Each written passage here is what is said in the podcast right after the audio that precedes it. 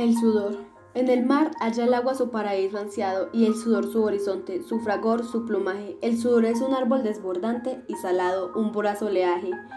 Llega desde la edad del mundo más remota a ofrecer a la tierra su copa sacudida, a sustentar la sed y la sal gota a gota, a iluminar la vida. Hijo del movimiento, primo del sol, hermano de la lágrima, deja rodando por las eras, de la brida al octubre, del invierno al verano, auras enredaderas. Cuando los campesinos van por la madrugada a favor de la estaba, removiendo el reposo, se visten una blusa silenciosa y dorada de sudor silencio, vestidura de oro de los trabajadores, adorno de las manos como de las pupilas. Por la atmósfera esparce sus fecundos olores una lluvia de axilas. El sabor de la tierra se enriquece y madura, caen los copos del llanto laborizo y oliente, mana de los varones y de la agricultura, bebida de mi frente.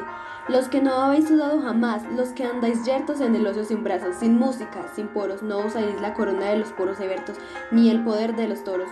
Viviréis maloliento, moriréis apagados. La encendida hermosura reside en los talones de los cuerpos, que mueven sus miembros trabajadores como constelaciones.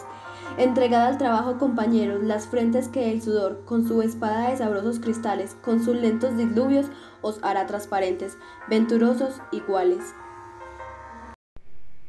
En el Bull disfrutamos de la literatura en las voces de nuestros docentes y estudiantes.